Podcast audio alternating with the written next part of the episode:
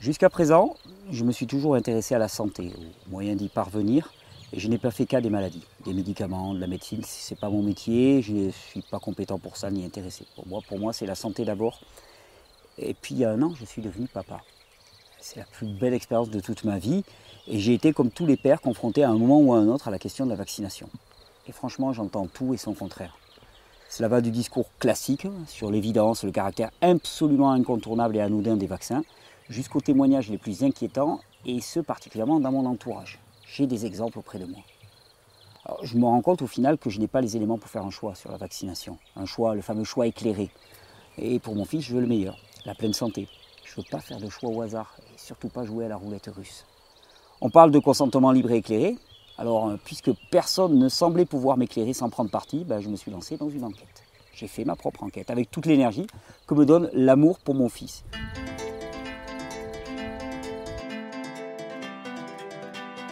Je voulais enfin savoir ce qu'il en était de la vérité sur la vaccination. Mon opinion, finalement, n'a aucune importance, et mes choix non plus. Ce que je veux, c'est donner à chacun des informations claires, rationnelles et basées sur des faits scientifiques, afin de pouvoir faire un choix éclairé. Je ne suis pas anti-vaccin, je suis pro-science, pro-santé publique, pro-enfant heureux et en bonne santé. Et donc, je vais poser des questions et essayer d'y répondre.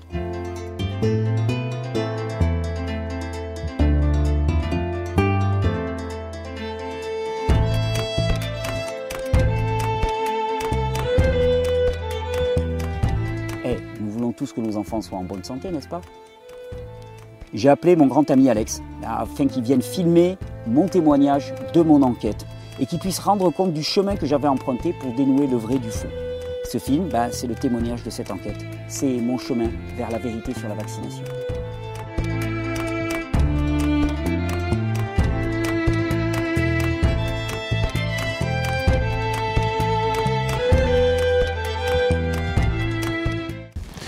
Ok, ça tourne. Bah, du coup, ça fait six mois que tu recherches plein plein de trucs, non? Sur euh, donc, les vaccins Oui, je me suis pris de passion pour, euh, pour cette question de la vaccination. Je te dis, à partir d'une question, et les réponses que je trouvais à cette question, elles étaient caricaturales dans un sens comme dans l'autre. Et tu sais, moi j'aime bien les choses euh, carrées, rationnelles, scientifiques. Je suis un scientifique de formation.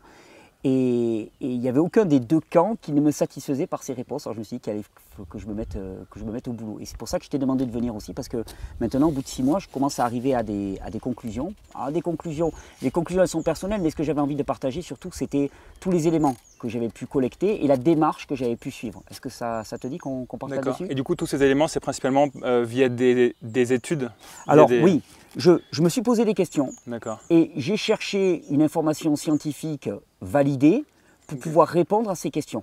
Et d'ailleurs, tu vas voir avec euh, chacune des vidéos, là je peux te donner le, dossier, mais avec chacune des vidéos, ben, tu vas avoir la totalité des études scientifiques sur lesquelles je me suis appuyé euh, avec euh, traduction en français, puisque la plupart sont en anglais. Elles viennent de portails scientifiques connus comme NBCI ou PubMed, qui sont vraiment les portails de publications scientifiques médicales dans le monde ah qui sont les plus utilisés. Donc, il y a, je, et je me suis basé sur des rapports de l'OMS, sur les rapports de l'AFSAP en France, de l'INSERM en France, donc autant d'instituts qui ont pignon sur rue, qui sont des, instituts officiels. Hein. J'ai hmm. essayé d'évacuer tout ce qui pouvait être sujet à caution en termes de, de preuves scientifiques.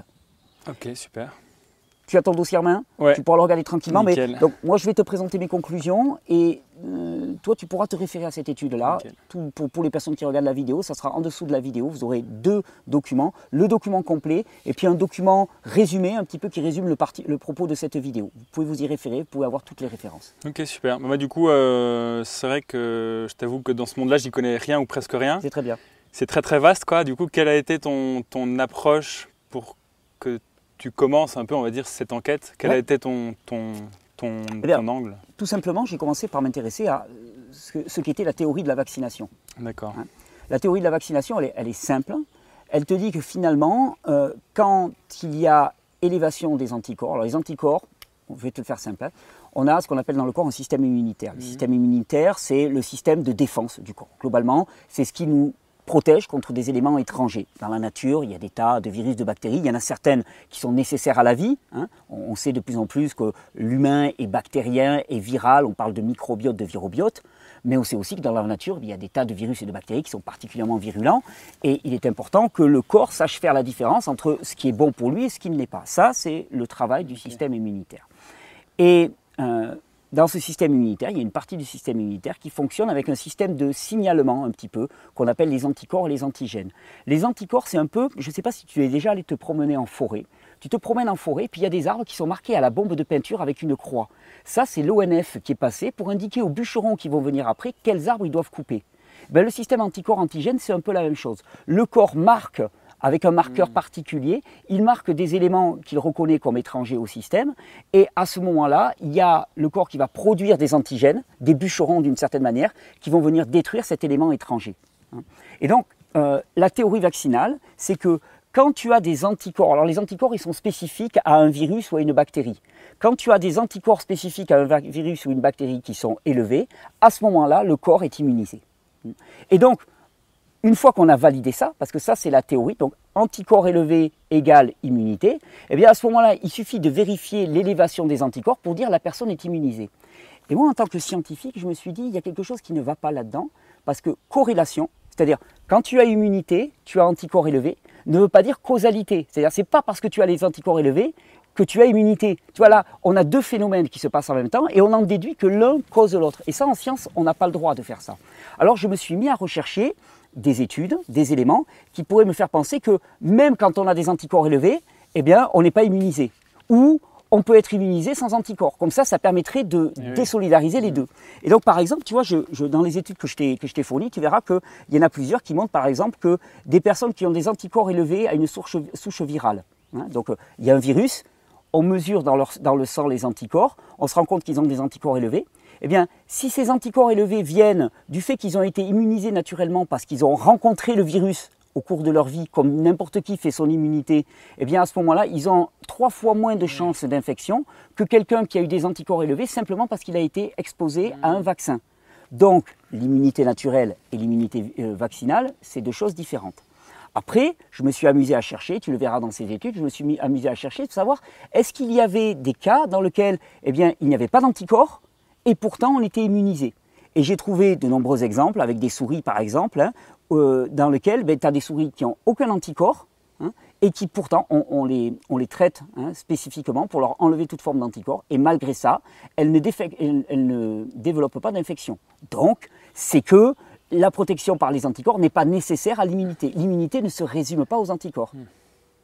De la même manière, j'ai trouvé des tas d'études, et une en particulier, qui témoignait d'une infection massive au tétanos, hein, avec le fameux tétanos contre lequel tout le monde se vaccine, chez des personnes qui étaient parfaitement immunisées. Alors non, chez des personnes chez qui il y avait un haut niveau d'anticorps.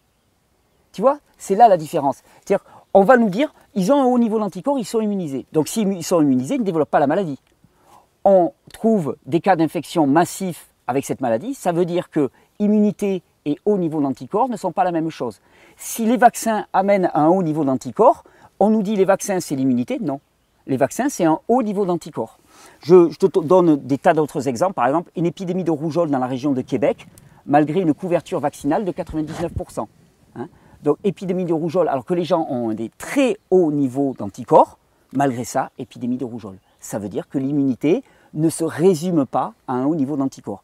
Épidémie d'oreillon en Suisse, avec plus de 80% des enfants qui sont touchés, qui sont immunisés. Alors, soi-disant immunisés, en vérité, 80% des enfants ont un niveau d'anticorps extrêmement élevé. Malgré ça, eh ben, ils sont touchés. Mon but là, dans un premier temps, c'était de me dire, il y a une théorie vaccinale. La théorie vaccinale, c'est haut niveau d'anticorps égale immunité. J'ai de multiples preuves, t'en mets pas mal dans, ces documents. J'en ai sélectionné quelques-unes parmi des centaines. J'ai des multiples preuves que ça ne va pas de soi. L'indexation entre les deux n'est pas automatique. Vaccination n'est pas immunisation. Et la question de l'immunité ne se ramène pas simplement à une question d'anticorps. Donc déjà, ça, tu vois, ça m'a alerté. Je me suis dit, OK, on, base tout le principe de la vaccination en disant, voilà, en vaccinant vos enfants, on va les immuniser. Si l'immunité, ce ne sont pas que les anticorps et que la vaccination n'ajoute que sur les anticorps, il y a un problème. Mm. Tu vois, mm. premier, première petite alarme qui s'allume sur mon, sur mon tableau de bord. Et puis j'ai même trouvé des études, une étude particulièrement intéressante, et ça tu verras, on y reviendra un peu plus, un peu plus, plus tard dans l'enquête.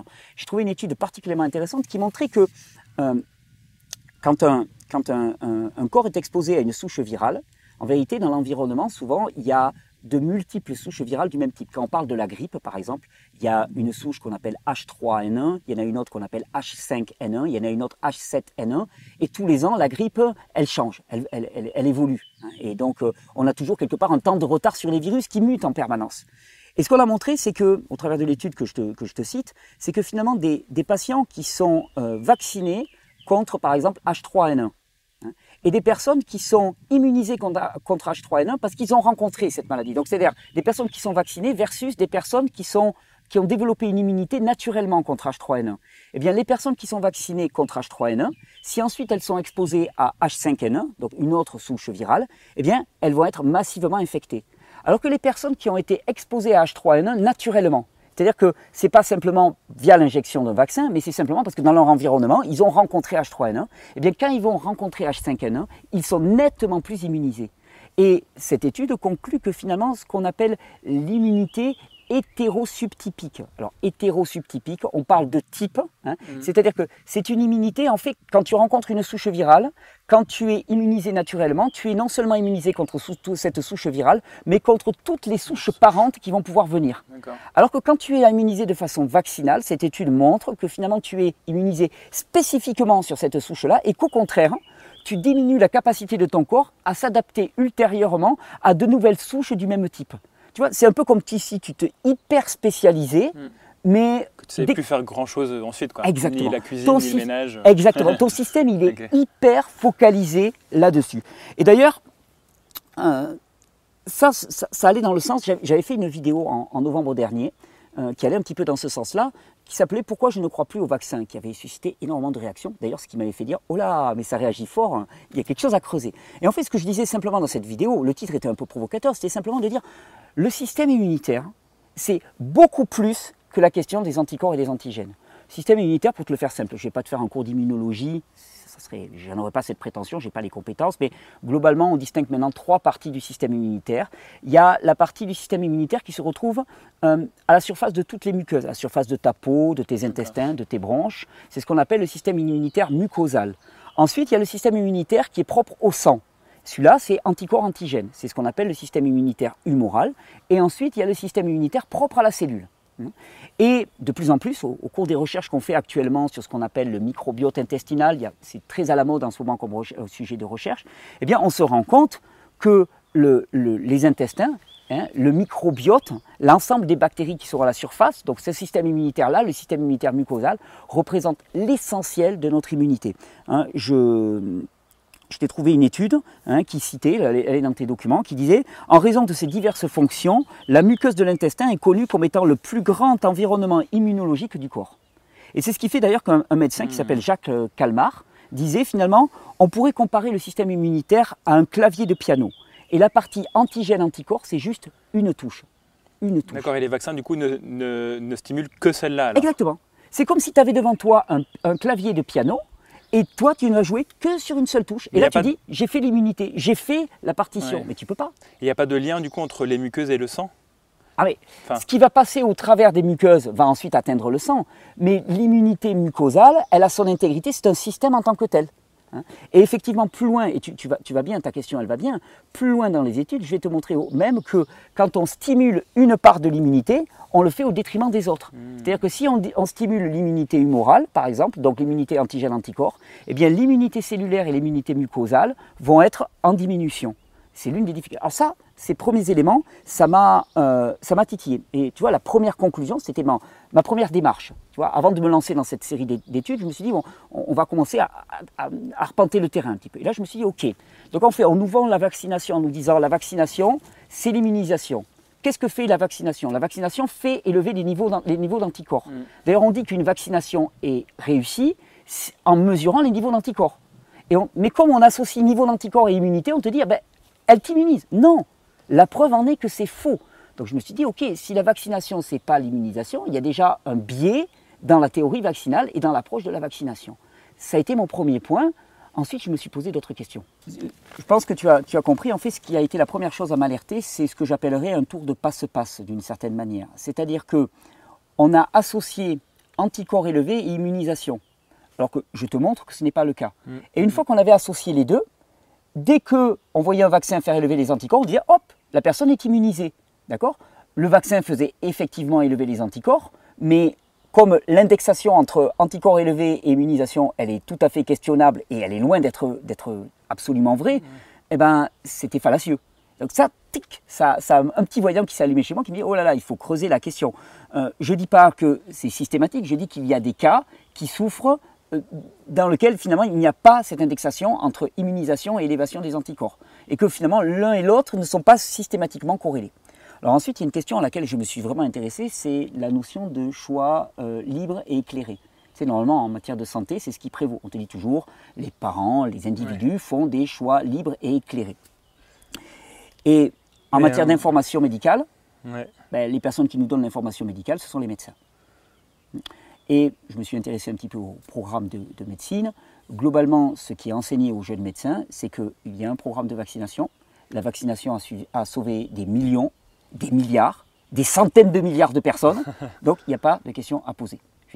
C'est réellement, hein, questionner la vaccination, poser des questions. Je ne dis pas dire, dire, la vaccination, j'en veux pas ou que ça. Non, juste poser des questions. C'est un crime de lèse-majesté. C'est juste totalement aberrant. Moi, ce qu'on m'a renvoyé, c'est qu'il faut être un crétin moyen pour oser questionner la vaccination à notre époque. Là, pour moi, on est dans une démarche religieuse.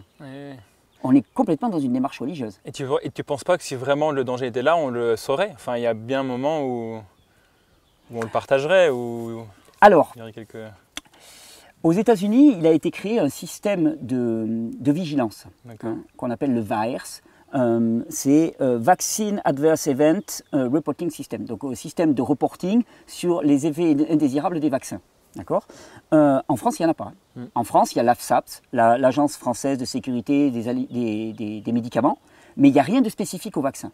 Aux États-Unis, ils ont le VAERS. Donc déjà, s'ils ont créé un système hein, hmm. spécifique, c'est donc qu'il y a des problèmes. en France, il n'y a pas, non? Il n'y a pas de système de reporting spécifique. Et par rapport au VAERS, je te cite une étude là-dedans, je te la cite mot pour mot, qui dit Les événements indésirables dus aux médicaments et aux vaccins sont courants, mais très peu signalés. Bien qu'environ 25% des patients ambulatoires subissent un événement indésirable dû aux médicaments et aux vaccins, moins de 0,3% de tous les événements indésirables dus aux médicaments et 1 à 13% des événements graves sont signalés à la Food and Drug Administration, la FDA. De même, moins de 1% des effets indésirables dus aux vaccins sont signalés. comment tu veux être affirmatif sur la dangerosité ou la non-dangerosité des vaccins si tu n'as pas un système de signalement des problèmes qui soit efficace hein?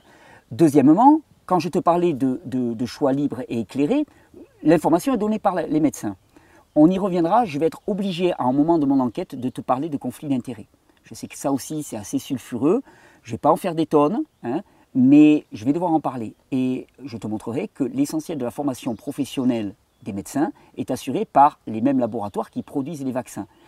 Donc je me dis là-dedans, il y a quand même un conflit d'intérêts quelque part, duquel sont victimes les, médecins certainement aussi. Hein, mais en termes de choix libre et éclairé, on est mal parti. Et puis bon, encore là, encore à titre de boutade, on pourra mettre une petite incrustation vidéo, mais je me plais souvent à rappeler que dans les années 60, la marque de cigarettes Camel hein, se plaisait à faire sa pub en disant que 60% des médecins recommandaient les cigarettes Camel par rapport aux autres cigarettes, en disant que les Camel étaient meilleures pour la santé que les autres cigarettes.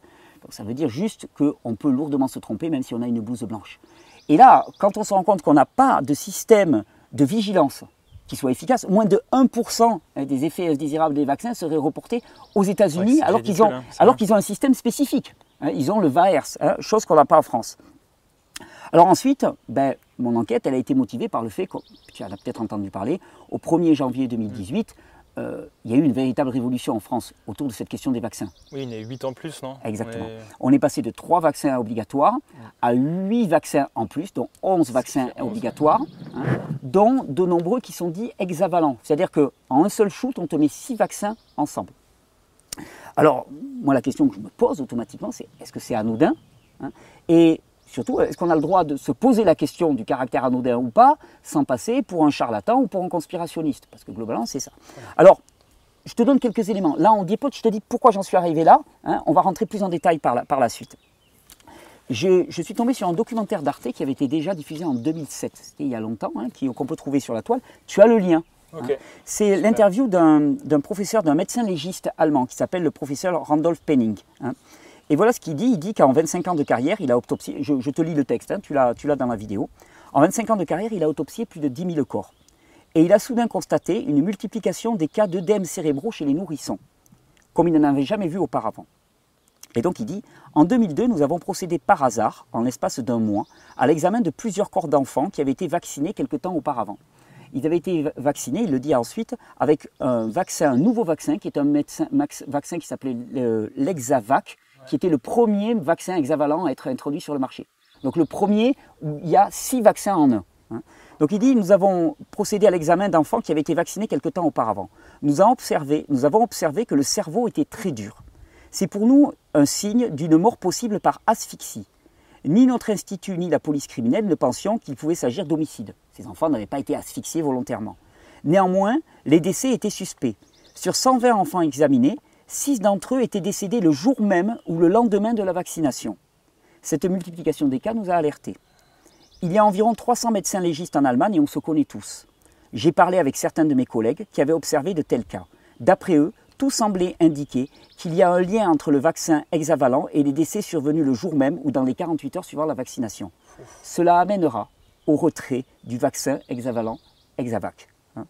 Et d'ailleurs, tu vois, tu te dis quand même on joue avec des choses et je te parlerai, attends, je, vois venir ton objection, je te parlerai d'un rapport, d'un rapport italien qui est sorti il y a quelques mois dans lequel on nous dit texto qu'il n'y a aucun, aucune étude valable, ils n'ont trouvé aucun élément d'étude scientifique valable pouvant permettre de dire les vaccins hexavalents sont sans danger. Ils n'ont rien, c'est vide, c'est creux.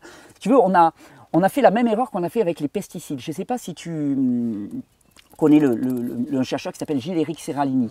Hein.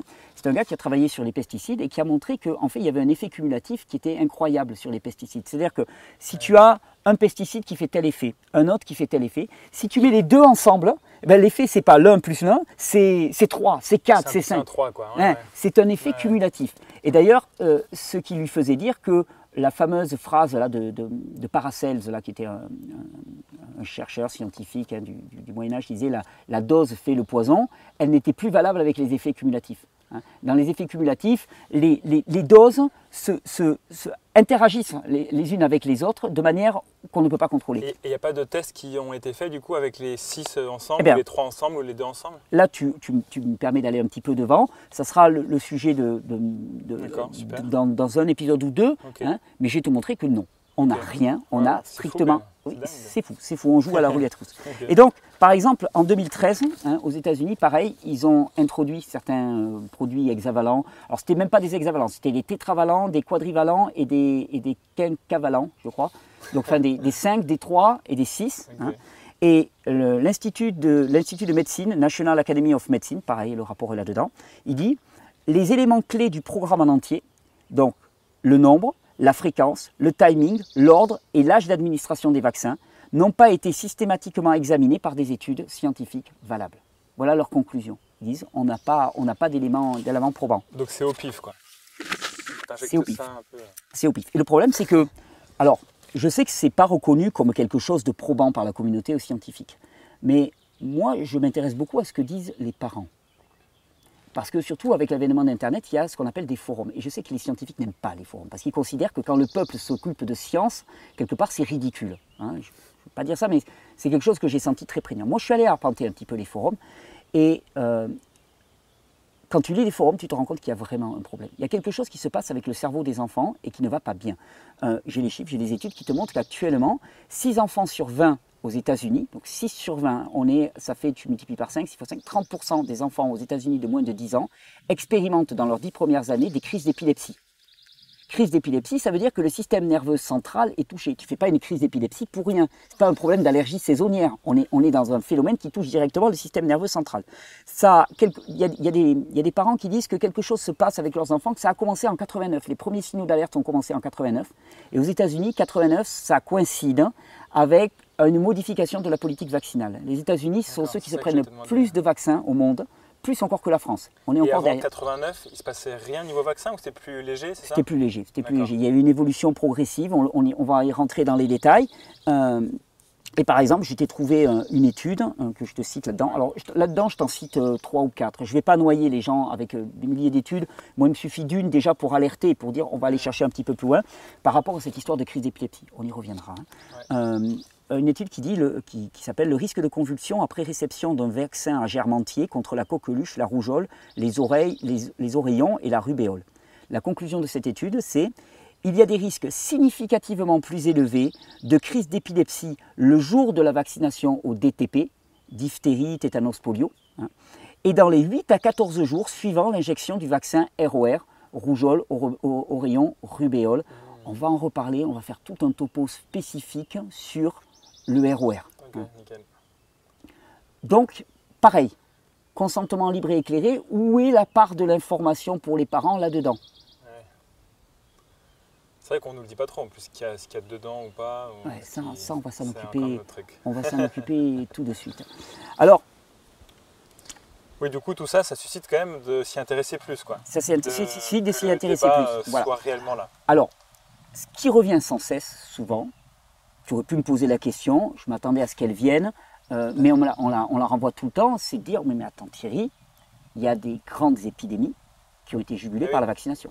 Et c'est vrai que moi, j'ai l'impression qu'il y a eu un avant et un après sur plein de maladies comme la variole ou la polio. Ouais. Et euh, c'est vrai que pour moi, dans ma tête, elle n'existe presque plus en fait. Mais elle n'existe presque plus. qu'est-ce qui fait que. Ah, voilà. euh, quels, ont- quels sont les facteurs selon Alors, toi si les vaccins ça ne marche Je pas me ou suis intéressé, là si tu veux, on va parler de la variole. On parlera de la polio un peu plus tard. Effectivement, la variole. La variole, c'est une, une maladie qui a tué énormément. Mais, euh, mais alors, au, XVIIe ou XVIIIe siècle, attention, hein, au XVIIe ou XVIIIe siècle, c'est une maladie qui tuait énormément de monde. C'est un fait. c'est- Et C'est un fait. Et effectivement, la variole a globalement disparu. Je crois que le dernier cas a été recensé en Éthiopie en 1976 et depuis on n'entend plus parler. Et en fait, pour te, te faire un petit peu l'historique, en fait, euh, dans les années euh, 1780, il y a un docteur euh, en Angleterre qui s'appelle le docteur Jenner qui a remarqué que les fermières qui trayaient des vaches qui avaient la variole, des vaches qui avaient la variole bovine, eh bien, étaient moins sujettes aux, épidémies de variole. Donc, il s'est dit peut-être que l'exposition au virus à faible dose permettrait de développer une immunité spécifique. Donc, il a pris son fils comme cobaye. Son fils est un de ses copains. Et à l'époque, bon, il s'en- quand- ouais, non, il, il y avait franco les mecs. Il a pris des tissus bovins infectés par le- la variole et il a, il a, il a, ouvert- enfin, il a fait une petite incise hein, dans la, la peau de son fils et de son- d'autres enfants. Et il a mis au contact du sang hein, des tissus bovins infectés. Euh, Et donc, qu'est-ce qui s'est. eh ben, son fils est mort à 20 ans. Waouh. Et Son fils est mort à 20 ans, de la tuberculose, on verra qu'il y a un lien entre les deux. Bon. Euh, anecdote mise à part, à partir de là, on a commencé à développer des vaccins, ce qui fait qu'en 1853, on a introduit des vaccins en Angleterre. Le vaccin contre la variole en Angleterre, c'était le premier vaccin de l'histoire de l'humanité. On n'avait jamais fait de vaccin avant. D'ailleurs, il y a eu un énorme enjeu au- autour de la question vaccinale dès, dès le départ, puisque en 1857, tu étais mis en prison si tu ne te faisais pas vacciner. Et alors, ce qui est intéressant, c'est que entre 57 et 59, il y a eu une explosion des cas de variole en Angleterre. Ça a littéralement explosé. À tel point qu'il y a une ville en Angleterre qui s'appelle Leicester. hein, euh, je te mets le lien dans les, dans les études. Il y a une ville en Angleterre qui s'appelle Leicester qui, devant cette explosion de variole, a, dit euh, il y avait un, comité de, sanitaire à Leicester qui a dit mais écoutez, visiblement la, le- la vaccination ne marche pas, nous on va faire autrement, on décide de faire autrement. Ils ont pratiqué une politique d'isolement et d'endiguement, c'est-à-dire qu'ils prenaient les personnes qui étaient, qui étaient infectées, ils ne les vaccinaient pas, par contre ils les mettaient en quarantaine et ils ne mettaient à leur contact que des personnes qui avaient développé une immunité naturelle face à la variole. Et les niveaux ben, de mortalité à Leicester se sont littéralement effondrés. Il y a eu beaucoup moins de morts par rapport à la variole. Et d'ailleurs, tu as une étude là, ben voilà, que tu as là, hein, que je t'ai mis dans les documents complets, que tout le monde pourra, auquel tout le monde a accès, qui viennent d'un livre d'un d'un membre du conseil municipal de la ville de Leicester et du conseil sanitaire qui s'appelle J.T. Biggs. Son livre est sorti en 1912. Le livre s'appelle euh, Sanitation versus Vaccination, donc l'assainissement versus la, le- la vaccination. Et il montre en fait, en prenant différents exemples, que plus le niveau de vie hein, dans les villes hein, et dans les pays eh bien, augmente, et moins il y a de mortalité par la variole. Il prend par exemple le cas du Japon, qui à l'époque était un pays euh, extrêmement pauvre Ah ouais. par rapport à l'Angleterre, hein, et dans lequel le niveau d'assainissement, particulièrement dans les villes, était relativement médiocre, et à ce moment-là, niveau de mortalité très élevé. Après, il prend trois villes d'Angleterre, Londres, Glasgow et Sheffield, euh, Sheffield est une ville beaucoup plus riche et beaucoup mieux assainie que Londres, par exemple, ou que Glasgow. Et pareil, toujours les niveaux de mortalité diminuent. À l'armée, l'armée, normalement, c'est quand même un cadre dans lequel les, les niveaux, les conditions de vie sont quand même les meilleures, en tout cas à l'époque, hein, à l'armée. Et eh bien pareil, niveau de, de mortalité inférieur encore. Et Leicester, où on ne vaccine plus, niveau de mortalité encore inférieur. C'est interpellant quand même pas ce que tu en penses. Ah, donc là, ça veut dire que plus l'hygiène est présente, moins il y a de cas et moins ça se propage en fait. Et voilà. Et si en plus on pratique la politique d'endiguement et, d'isolation et d'isolement, eh bien ça, ça tendrait à, faire ça. Et là, tu vas me dire, bon, attends, c'est des vieux livres, c'est des vieux chiffres, on ne sait pas où on en est. Bah, là, c'était en 1977, non? Ah non, non, non, non, non 1912. 1912. 1912. C'était récent aussi, hein, c'est pas non plus. Mais bon. Mais bon. la variole, a été éradiqué. Le dernier cas de variole, on dit qu'il était en 1976 en Éthiopie. Et il se trouve qu'en en, 1979, il y a une commission de l'OMS qui s'appelle la, Commission mondiale pour la certification de l'éradication de la variole qui a été mise, mise en place et, qui, a, qui, a, établi un rapport final qui a été hum, publié en 1979. Il est disponible en ligne, j'ai le lien, tout le monde a le lien, tout le monde peut aller le lire, il est stupéfiant. Euh, je vais te citer les pages sur lesquelles je prends ces morceaux choisis. Les campagnes d'éradication reposant entièrement ou essentiellement sur la vaccination de masse furent couronnées de succès dans quelques rares pays, mais échouèrent dans la plupart des cas. Tiens non. Ah, tu... Pourtant, on nous a dit que c'était la vaccination contre la variole qui... Non, échouèrent dans la plupart des cas.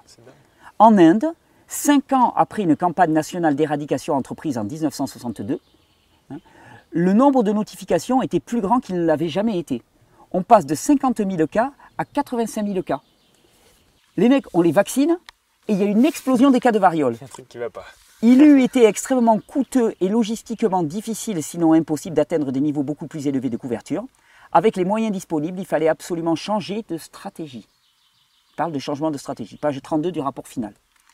Dès lors que les varioleux étaient isolés dans une enceinte où ils n'avaient de contact qu'avec des personnes correctement vaccinées ou précédemment infectées, donc ils avaient développé une immunité naturelle, la chaîne de transmission était rompue.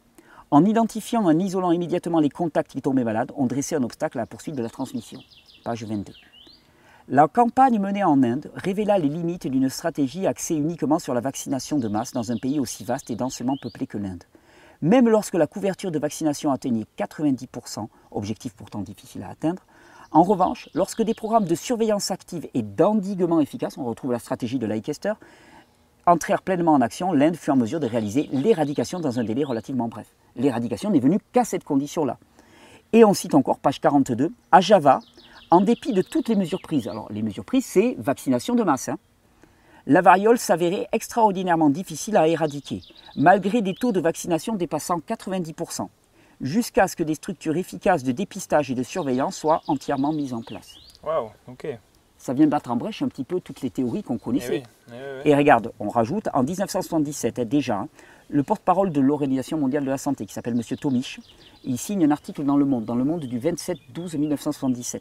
Il dit, sur le plan stratégique, l'abandon de la vaccination de masse, l'abandon de la vaccination de masse, en faveur de l'approche dite de surveillance-endiguement, revêtit une importance capitale. Avec ce type d'approche, on parvenait à faire échec à la transmission, même lorsque l'incidence variolique était élevée et les taux d'immunisation faibles. La méthode consiste en la propre détection des nouveaux, à la prompte détection des nouveaux cas, suivie de la recherche de tous les contacts possibles et leur isolement afin d'arrêter la transmission. Et je te dis, ils sont où les résultats merveilleux de la politique vaccinale contre la variole? Il n'y en a pas. Enfin, il n'y en a pas. C'est pas la vaccination de masse. Eh, c'est pas la vaccination. la variole a effectivement été éradiquée. Ce n'est pas la vaccination de masse qui a permis d'éradiquer la variole. Alors, je vais, je vais faire un tout petit résumé je me suis retrouvé face à un tour de passe-passe dans lequel on me faisait passer des hauts niveaux d'anticorps pour de l'immunisation. Oui, où, on simplifiait d'une manière ah et puis on faisait dingue euh, tout ce processus. On, faisait passer une corrélation pour une causalité. Scientifiquement parlant, moi c'est le genre de truc, ça m'énerve. Ça ne marche pas. Quoi. Deuxièmement, on a des systèmes de vigilance et de surveillance des accidents. Parce qu'on nous dit, ouais, les accidents vaccinaux, il n'y en a pas, il n'y a aucun problème, et ainsi de suite. Hein. Euh, on n'a aucun système pour le vérifier. Il n'y a rien. C'est creux, c'est vide tout de suite, tu te dis quand même, euh, voilà, il y, a un souci. Euh, moins de 1% des accidents vaccinaux aux États-Unis, alors qu'ils ont un système qui marche et qui, est mis en place. Ensuite, eh bien, on a une formation des médecins qui, pour moi, est vraiment lacunaire. Hein. On a des signaux d'alarme par rapport particulièrement au nouveau vaccin hexavalent, hein, au travers de témoignages de médecins légistes, au travers de témoignages de parents, au travers d'études sur l'épilepsie, et je vais t'en citer des tas d'autres, il y en a beaucoup plus là-dedans. Ça titille.